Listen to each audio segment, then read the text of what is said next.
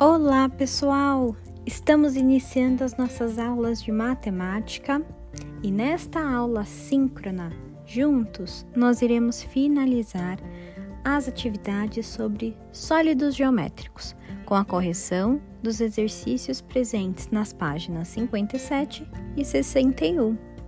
Muito bem? E então nós iremos iniciar o capítulo 3 de nosso livro. Falaremos sobre adição. Então, juntos, nós iremos entender quando nós usamos a adição e qual o seu objetivo. Tudo bem?